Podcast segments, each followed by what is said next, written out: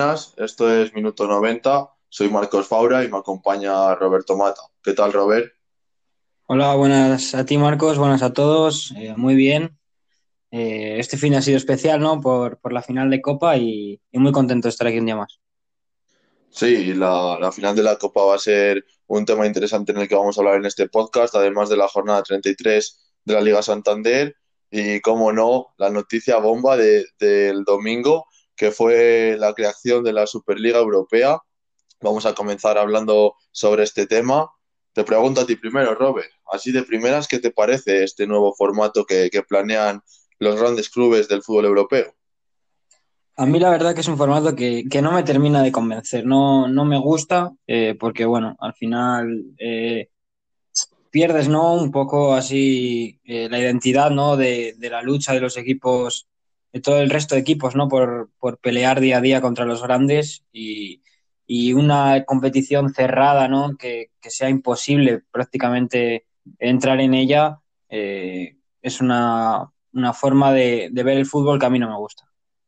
Sí, hay 12 equipos en esta Superliga que, que va a ser cerrada, por ejemplo, y hay equipos que futbolísticamente no podrían disputar estos grandes partidos europeos, como el Arsenal, por ejemplo, que en su historia gana una Champions y, y, pasa por un momento difícil en cuanto a fútbol se refiere y clasificación, y es una Superliga Europea que yo la veo incompatible con la Champions. Eh, yo creo que si hay una competición no puede haber la otra, por el mero hecho de que no hay fechas en el calendario para jugar estas competiciones si también sumamos las ligas nacionales, aunque también hemos visto esa amenaza de la liga y de las otras competiciones como son la Premier de vetar a estos equipos si se si se si toman la pose de, de jugar la Superliga Europea que no puedan participar participar en las ligas nacionales. No sé al final cómo acabará todo esto.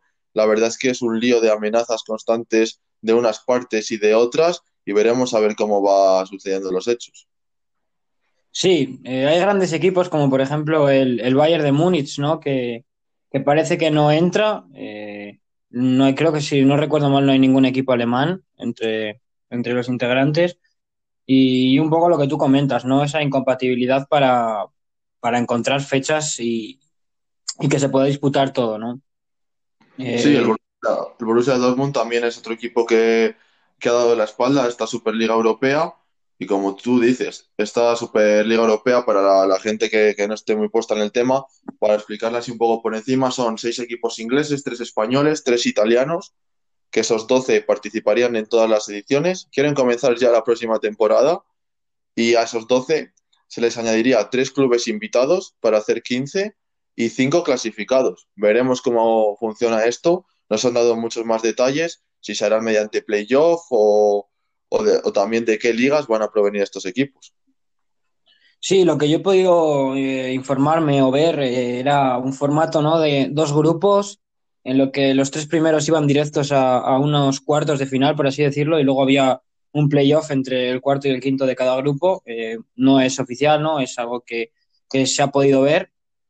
Y sí, un poco lo que tú dices, no, no sabemos de si van a proceder de las grandes ligas, si se pueden colar equipos históricos, pero, pero algo más pequeños, como por ejemplo, bueno, pequeños, eh, se puede entender, ¿no? Como por ejemplo el Oporto, que ahora no está en su mejor momento, aunque ha hecho una buena temporada, o, el Ajax de Ámsterdam, equipos con mucha historia, y, y, veremos.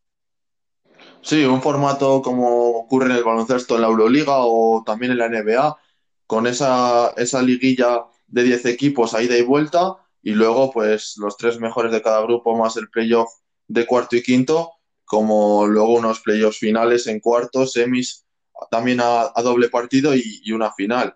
Veremos a ver cómo avanzan los hechos porque no hay nada oficial y concreto como tú dices, pero sí que ha generado un gran revuelo en el fútbol y ya hemos visto que eh, otros equipos más pequeños se han puesto en contra de esta Superliga Europea y veremos si, hay sanciones o qué ocurre al final. Sí, no, no solo los, eh, los clubes, ¿no? También hemos visto, por ejemplo, eh, Ander Herrera, ¿no? En sus redes sociales eh, declarándose en contra, ¿no? De, de esta Superliga Europea y, y, veremos, ¿no? Si se mueven más jugadores para, para manifestar su, de, su decisión, ¿no? Sobre, sobre esta Superliga. Sí, yo creo que al final es una decisión que haya poca gente que le guste, sinceramente. Eh, lo que hemos visto este año, por ejemplo, con el Granada eh, jugando en Old Trafford, disputando una eliminatoria al Manchester United, es algo que con esto ya no podría ocurrir. O otros, yo qué sé, el Leicester metiéndose en la Champions y cuando ganó aquella Premier League. ¿O qué le dices tú ahora de la Liga Española? Que da igual en qué posición quede, que no va a ir nunca a esta Superliga Europea. Sí, es, un tema complicado, la verdad. Eh, veremos cómo avanza, porque, porque va a traer mucha, mucha tela, ¿no? Y, si finalmente se produce o no se produce, porque, porque puede cambiar la historia del fútbol. Sí, y si también antes teníamos bastante claro que el fútbol era un negocio, cada vez queda más claro esta sensación y es que los aficionados parece que a los clubes les da igual. En ningún momento ninguno de estos clubes ha consultado con sus socios. Ya hemos visto sobre todo a mucha gente importante, el Atlético Madrid, también dentro de la institución, que, que no les ha parecido nada bien esta decisión y vemos cómo los aficionados se ha tenido en cuenta y es puro negocio y también veremos a ver cómo afecta a las televisiones, por ejemplo, con los derechos de la Champions y, y cómo hacen eh, estos 12 clubes europeos, porque no hay ninguna institución por encima de ellos para organizar todo esto, son los mismos clubes los que, los que lo han hecho, liderados por Florentino Pérez, y como tú dices, veremos a ver cómo, cómo pasan las horas y los días y si se va tomando más forma en esta competición y las consecuencias que puede traer en las ligas nacionales. Sí, además de, de perder esa magia, ¿no? Porque, por ejemplo, eh, no es lo mismo ver eh, un eh, Madrid-Liverpool, como hemos vivido en estos cuartos de final, a pasar a verlo cada tres meses. no, o sea, la magia del fútbol puede verse afectada también. Sí, y al final puedes caer en una monotonía de que cada martes, cada miércoles tengas un gran partido europeo y yo también eh, no tengo tan claro que vaya a haber gente que, porque al final la gente tiene que pagar para ver estos partidos y no tengo tan tan claro que la gente prefiera pagar para ver un Arsenal Juventus un martes que quizás para ver un Sevilla Valencia. Sí, bueno, eh, mm, dependerá mucho, ¿no? de, de- del atractivo de, de esta competición, si veremos si consiguen darle, darle una, un buen formato, eh, si consiguen, ¿no? Eh, por ejemplo, es que es lo que tú comentabas antes, eh, el Arsenal, el Milan, que este año está viviendo una gran campaña, pero no son equipos que, que estos últimos años estén dando ese nivel, ¿no? Top, que por ejemplo hay equipos como el Borussia Dortmund que lo ha rechazado, o en España el Sevilla, por ejemplo, que están a más nivel, ¿no? Que, que muchos de los equipos que van a estar en esa Superliga. Sí, eso es. Hay equipos que van a estar aquí solamente por poderío económico y financiero, porque lo que es sobre el césped y futbolísticamente no tienen nivel ni de lejos para competir contra el Madrid, contra el Bayern, contra el PSG o Manchester City. Así que veremos cómo va funcionando todo esto y lo que nos importa hoy en día es el fútbol actual, lo que nos ha deparado este fin de semana. Vamos a empezar, si te parece, Robert, con esa final de Copa en la que el Fútbol Club Barcelona dio un auténtico recital, sobre todo en esa segunda parte, pasando por encima de un Athletic Club muy pobre en la final.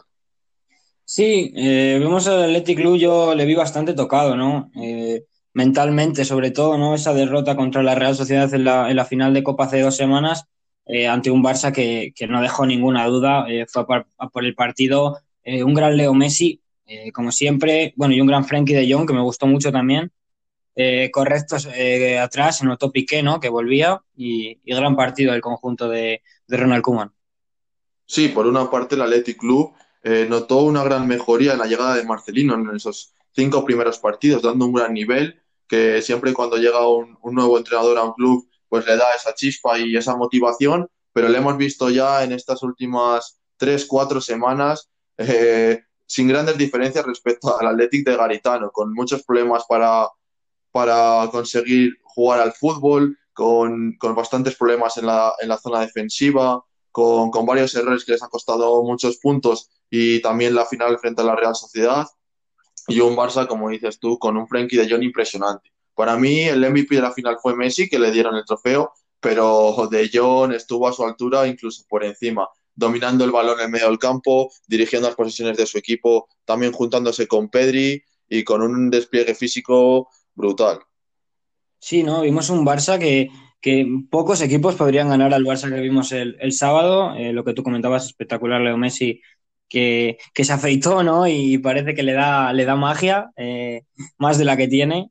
Y, y, bueno, un Athletic Club que no fue capaz de dar la cara en ningún momento del partido y al final, eh, si no juegas bien eh, contra equipos como, como el Fútbol Club Barcelona, eh, no vas a ganar, vas a ganar una de mil veces, ¿no? Entonces, bueno, el Barça muy superior y, y un título para el conjunto culé. Sí, el gol de Messi, ese que arranca en banda derecha, se va de dos, hace la pared con Frenkie de Jong en un espacio súper reducido y, y, cómo finaliza dando un pase a la red más que un tiro y le vimos disfrutar como, como hace mucho tiempo que no veíamos al argentino. También quería destacar la labor de Antoine Griezmann, estuvo indetectable para la defensa del Athletic, moviéndose ahí como de falso 9, también ayudando en la banda izquierda juntándose con Jordi Alba y dando muy buenos desmarques a las espaldas Tuvo una muy clara en la primera parte que no consiguió materializar, pero en la segunda no perdonó. Y un Antoñito Grisman que ha sido uno de los hombres de esta, de esta Copa del Rey. Recuerdo también un gol suyo en Vallecas, otro frente al Granada. Y un Grisman que está encontrando su mejor nivel. Y lo que tú decías, Piqué volvía después de varios meses, varias semanas de lesión y volvió a un nivel impresionante. Sí, vimos como como Kuman dejó en el banquillo, por ejemplo, a Dembélé, ¿no? Para, para lo que tú dices, darle entrada a Griezmann, eh, que pudo marcar eh, tres goles, cuatro goles tranquilamente, lo que tú comentabas, la de la primera parte, luego el gol, una que tuvo anteriormente y luego el, gol anulado por fuera de juego. Y, gran partido del francés que, que, se está sentando, bueno, sentando, eh, está, demostró su nivel eh, el sábado y, y es un jugador que si demuestra lo que demostró el sábado debería de ser titular indiscutible en este Fútbol Club Barcelona. Sí, se habla poco de la labor de Ronald Koeman para mí. Ronald Koeman que llegó a un Barça inestable con, con, con la, la, duda de Leo Messi en verano, si se iba, si se quedaba, con, apenas a poder hacer fichajes. Y Ronald Koeman que le ha dado una vuelta de tuerca a este equipo con sus decisiones tácticas dentro del campo, también con ese sistema de, de tres defensas que le está dando mucho al Barça.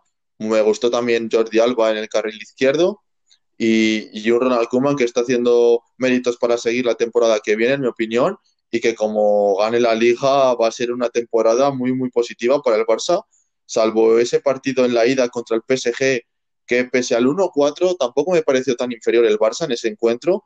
Las tres que tuvo Mbappé las convirtió, pero un Barça que está haciendo una buena temporada. Sí, eh, lo que tú dices, ¿no? Fue muy criticado, ¿no? Al principio eh, Ronald Koeman con, con tres centrales, ¿no? Cuando puso tres centrales. Eh, al final, mira, demostró que le, que le, ha salido bien cuando tienes dos carrileros, ¿no? Como son Jordi Alba y Serginho Dest. al final es, es, espectacular un equipo que te ataca con todo eso y es prácticamente muy difícil de parar. a mí, personalmente, Ronald Koeman no es un entrenador que me haya gustado mucho, pero sí que es cierto que esta temporada está haciendo méritos para continuar en el banquillo del Barça y, y veremos si consigue ganar la liga. Otro que está haciendo grandes méritos y está haciendo una temporada brillante es Julen Lopetegui. El Sevilla se impuso 1-2 en Anoeta frente a la Real Sociedad en esta jornada 33 adelantada de la, de la Liga Santander. Le vimos que se puso eh, por debajo en el marcador con ese gol de Carlos Fernández cumpliendo la ley del ex, pero vimos como en dos minutos el equipo de Lopetegui le dio la vuelta y se pudo al final ir goleando de, San Sebastián.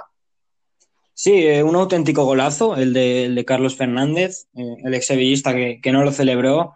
Eh, luego el Sevilla tuvo mm, tres disparos al palo, eh, los dos goles. muy bien el conjunto de Lopetegui que, que quiere meterse ¿no? en esa lucha por la liga. Está tan solo seis puntos y por qué no soñar, ¿no? No le queda otra competición al Sevilla y, y gran partido lo que tú dices de, del conjunto de Lopetegui. Sí, muy buen trabajo el que está haciendo Julen en este Sevilla. Eh, sus números y datos ahí lo dejan. Nadie antes había conseguido esto en los últimos años y temporadas. Y un Sevilla que, como tú dices, ¿por qué no soñar hasta el final con la liga? Está solamente a seis puntos de, del líder, quedan varios enfrentamientos directos y, y ahí le tenemos. Sí, eh, me parece que, que Lopetegui llevaba un. Llevaba, cuando llegó a 100 partidos, llevaba el 60% de victorias, que bueno, para un equipo como, como el Sevilla es son muy buenos números, eh, además teniendo en cuenta ¿no? las competiciones en las que está, como, como ha sido la Champions League esta temporada. Y, veremos, porque este Sevilla, si mantiene su, su, su bloque central, ¿no? Eh, esa pareja de centrales que va a ser difícil retener, eh, puede tener un gran proyecto para el año que viene. Otro equipo que deja muy buenas sensaciones en este fin de semana y consolida casi la, la salvación en primera división es el Osasuna de Arrasate, que consiguió imponerse 2-0 frente al Elche y deja casi, casi, casi eh, hecha los trabajos, ¿no? Sí, eh, Osasuna, que bueno, estamos viendo, ¿no? Que, que lleva sin perder cinco jornadas, eh, eh, dos victorias seguidas y los tres anteriores partidos fueron empates, pero bueno, eh, sí, lo que tú dices, prácticamente firma la salvación y a intentar llevar lo mejor que posible este final de temporada.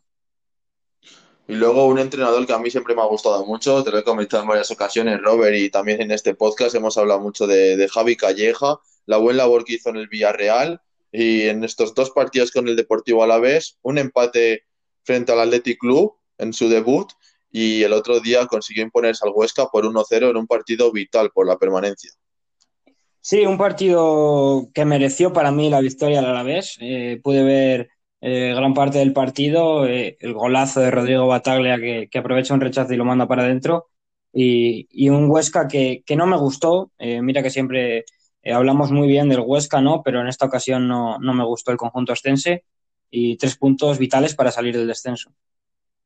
Sí, tres puntos vitales para el Alavés, que Javi Calleja le ha dado una vuelta de tuerca a este equipo, sí que parece que este equipo se puede salvar, eh, al contrario del de Abelardo, que daba la sensación de que era un equipo casi muerto, sin sangre, que, apenas no daba la sensación de que pudiera conseguir puntos en los partidos. Y este equipo de Javi Calleja, mucho más protagonismo con balón y con la vuelta de Lucas Pérez arriba, con José Lu, que se ha notado mucho. Sí, vimos una imagen muy curiosa de justo eh, cuando quitaron a Lucas Pérez y a, y a, y a José Lu y entraron John Guidetti y Diverson, eh, fue justo el gol, ¿no? Y vimos una imagen eh, que nos mostraron las cámaras ahí del abrazo, la euforia ¿no? entre los dos delanteros gallegos que, que, hicieron un gran partido. Y un equipo que se está metiendo en problemas y ahora mismo es el colista, es el Eibar, que cayó 5-0 frente al Atlético Madrid en un gran partido de los del Cholo. Sí, un Atlético Madrid ¿no? que llegaba eh, con dudas ¿no? tras los últimos encuentros, eh, no estaba siendo capaz de, de resolver y, y, y, Ángel Correa eh, Yannick Carrasco y, Marcos Llorente arriba eh, fueron espectacular, eh, fue fueron sus partidos, o sea, vamos, el partido de todos eh, los jugadores del Atlético fue espectacular y, y tres puntos para, para, mantenerse líder.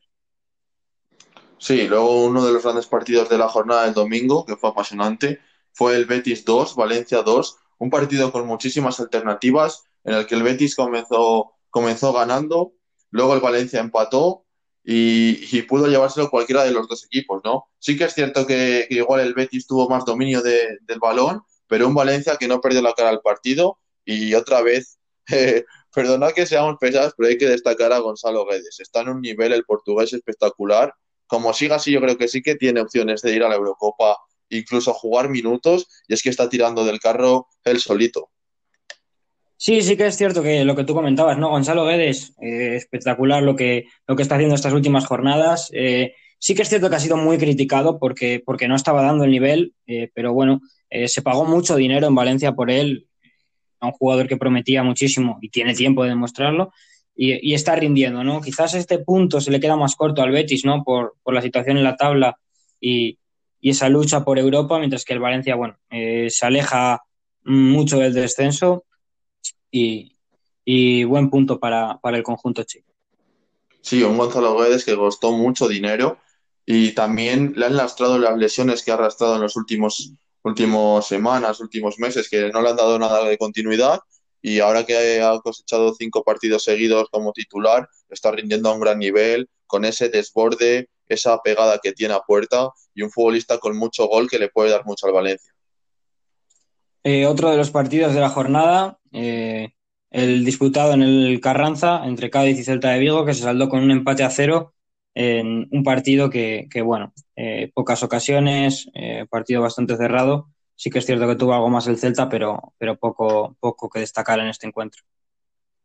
Un partido que también acabó 0-0 fue el Getafe Real Madrid, un partido en el que el equipo de Zinedine Zidane llegaba con muchas bajas al Coliseum, hasta cinco o seis titulares, casi le daba para un equipo entero de, de las bajas que tenía y que cosecha un empate que yo creo que le sabe bien al equipo blanco, porque el Getafe tuvo muchísimas ocasiones, pero que un enorme Thibaut Courtois, que está a un nivel increíble, les privó de, de sumar los tres puntos al equipo de Bordalás.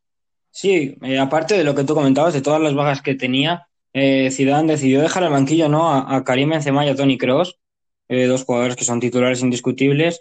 Y, bueno, yo creo que sí, lo que tú decías, ¿no? Buen punto para el Real Madrid porque, porque mereció más el Getafe, seguramente. Y un tipo Courtois que, que para mí, a gusto personal, está a nivel de, de Jano Black y de, y de Marc-André Ter Stegen, ¿no? Te voy a decir más, Robert. Para mí ahora mismo, Thibaut Courtois está a mayor nivel que los dos. Está increíble. O sea, en los últimos partidos está salvando a su equipo. También le vimos una gran actuación en Liverpool. En el clásico también estuvo muy acertado. Un portero muy seguro, que va bien por arriba, va bien por abajo. Sale cuando tiene que salir fuera de la portería para cortar los envíos en largo y en el mano a mano es un, seguro de vida también en los tiros de fuera del área con esa envergadura llega a todas y, está a un nivel increíble. Lo de las bajas que tú dices, pues sí que es cierto que Kroos y Benzema estuvieron en el banquillo, pero es que el Real Madrid llega con mucha carga de partidos y veremos si no se le hace, se le hace largo este tramo final de temporada, pero yo creo que los esfuerzos últimos que les queda se lo van a hacer en la Champions porque están a tres partidos de ser campeones de Europa. Sí, además sabemos que el Madrid es su competición fe, fetiche. Eh, no va a renunciar a la liga. Eh, eh, vaya, sabemos que a Zidane le suelen salir bien las rotaciones. es un, un mister que rota muy bien. Y el partido clave, ¿no? Para, para, ver si quiere la liga o se decide por la Champions, puede ser ese duelo contra, contra el Sevilla en, en Valdebebas. Para terminar la jornada 33 del domingo, a falta de los dos partidos aplazados por la final de la Copa, fue el Villarreal que goleó en el campo de Levante por 1 a 5, con otra vez un impresionante Gerard Moreno, que es que ya no sabemos qué decir de él, Robert. Se acaban los calificativos para este, para este pedazo de player.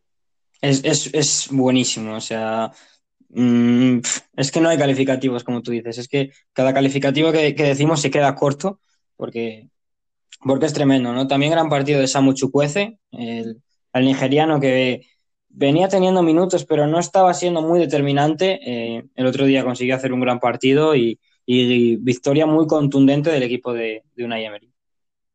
Sí, un Villarreal que se asienta en puestos europeos otra vez y un Samu Chuguece que a mí personalmente me encanta, es un extremo de los que apenas quedan, que, que siempre que tiene la opción de encarar te va a encarar, es súper veloz por fuera y tiene buena definición y, y, buena decisión en el tramo final, siempre elige bien eh, la acción que, que tiene que, que ejecutar y un Villarreal que, sigue intratable tanto en Europa League como en la Liga y es uno de los equipos de, de esta temporada.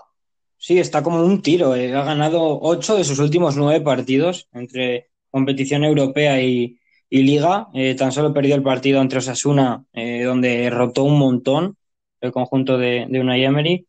Y, el Levante, que bueno, eh, como la mayoría de los equipos de, de, la zona media de la tabla que ven la salvación prácticamente y, y, tampoco se jugaban mucho.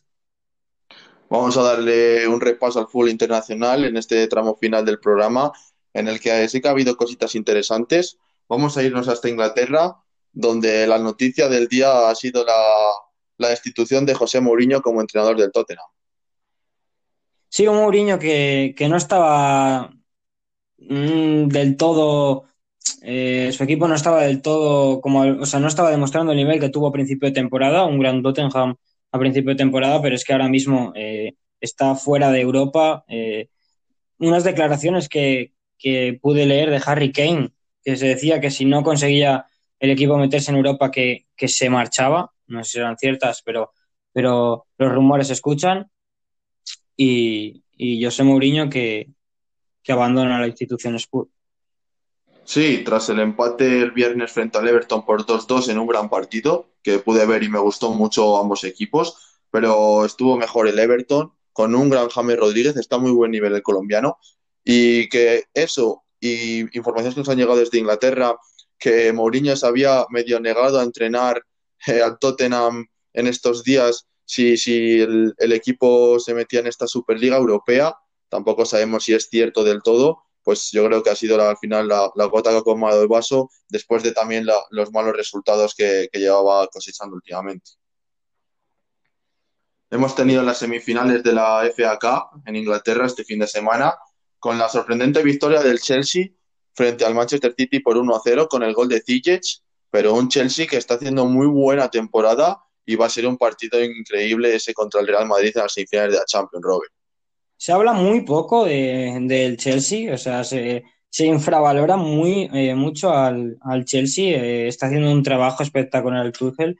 Eh, vimos un gran partido del conjunto blue que con el gol de Hakim Ziyech se mete en la final en la que se enfrentará al Leicester. Sí, un, un Thomas Tuchel que está muy infravalorado. Yo soy muy, muy fan del técnico alemán. Un Thomas Tuchel que ya lo vimos que bien lo hizo en su etapa en el Borussia de Dortmund. Luego en el PSG, al final no tuvo esa autoridad, por así decirlo, por las estrellas, sobre todo que tenían en el, en el, en el equipo, que siempre que, rotaba o, o, les cambiaba ponían malas caras. Y al final con el jeque y todo no le han dejado trabajar a su gusto. Y ha llegado a un Chelsea donde tiene total libertad y está haciendo un trabajo increíble. Con el Chelsea casi casi ahí metido ya en la Champions League, tercero en la Premier, con las semis de la Champions y en la final de la Copa que, que se dice pronto, temporadón la del Chelsea y un Manchester City que veremos cómo le afecta porque vimos que Kevin De Bruyne se retiró lesionado. Sí, un Kevin De Bruyne que, que es una pieza fundamental para Guardiola. Eh, es uno de los mejores jugadores del mundo, hay que decirlo, porque cada vez que sale al campo hace cosas que, que están al alcance de muy pocos. Es un jugador demasiado importante y veremos si en estas semifinales de Champions eh, llega, ¿no? Y porque puede ser muy importante su baja. El finalista del Chelsea en esta FA Cup va a ser el Leicester City, que consiguió imponerse 1-0 en el tramo final del partido ante el Southampton con un gol de Kenan Iheanacho. Sí, está a un gran nivel el delantero nigeriano del, del Leicester. Eh, está anotando bastantes goles esta temporada y, y, bonita final, ¿no? Entre dos equipos que aspiran eh, a entrar en Champions, en la, en la Premier, y va a ser un partido vibrante. Vámonos a Francia, donde ahí si está vibrante es la pelea por el título están el Lille, el PSG, el Mónaco y el Olympique de Lyon en tres puntos a falta de cinco jornadas y se prevé un final en Francia apoteósico.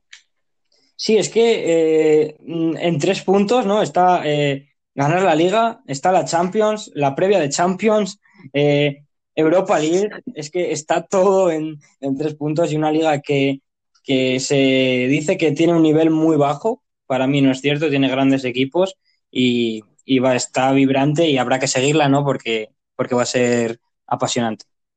Sí, un Paris Saint Germain que sobrevivió.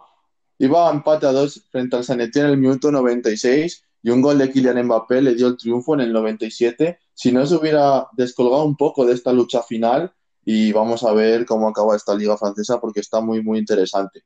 Eh, luego la que no está tan interesante es la Serie A. Pese al empate del Inter frente al Nápoles en un buen partido, el Inter eh, saca nueve puntos de ventaja al Milan y tiene casi la, la Serie A en el bolsillo. Y la parte negativa es la Juventus otra vez, que perdió contra el Atalanta y ahora sí que puede peligrar su presencia en la Champions, aunque no sabemos si por la Superliga o, por los, o si por sí. los méritos. Sí, eh, es, es, cierto, tiene al Nápoles a tan solo dos puntos y la Lazio está a cuatro con un partido menos. Es que te puedes quedar eh, te puedes ir a Europa League, no te vas fuera de Europa, pero por los pelos, o sea, eh, fracaso total de, de, la Juventus, que, que no vemos una Juventus eh, dominadora como, como años atrás. El que sí que es dominador en, Alemania es el Bayern de Múnich, que volvió a ganar frente al, al Wolfsburgo, y, y, un Bayern de Múnich que con el empate de Leipzig, eh, que deja casi sentenciada también la, Bundesliga en Alemania, y queríamos destacar a Erling Braut ¿no? que tras varios partidos sin meter, cosa que era raro en el noruego, volvió a anotar dos goles y, y anima al Borussia Dortmund en la pelea por entrar en Champions. Sí, llevaba, creo que eran siete partidos, ¿no? Sin anotar gol Haaland, pero es que lo raro es lo que estaba haciendo, ¿no? Es una bestia, o sea, es brutal lo que está haciendo y lleva 23 goles esta temporada. Eh, brutal el noruego.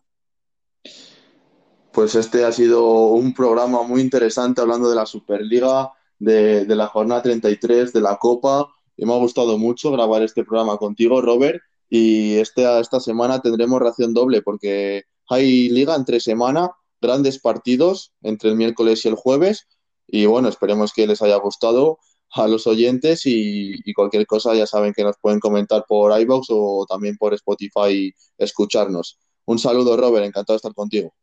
Eh, igualmente, un placer eh, a ti y a todos los oyentes. Eh, personalmente me gustaría que dejaran el 11 de la jornada, ya que nosotros no le, no le hemos hecho hoy. Y, bueno, nos vemos esta semana eh, por dos veces. Hasta la próxima.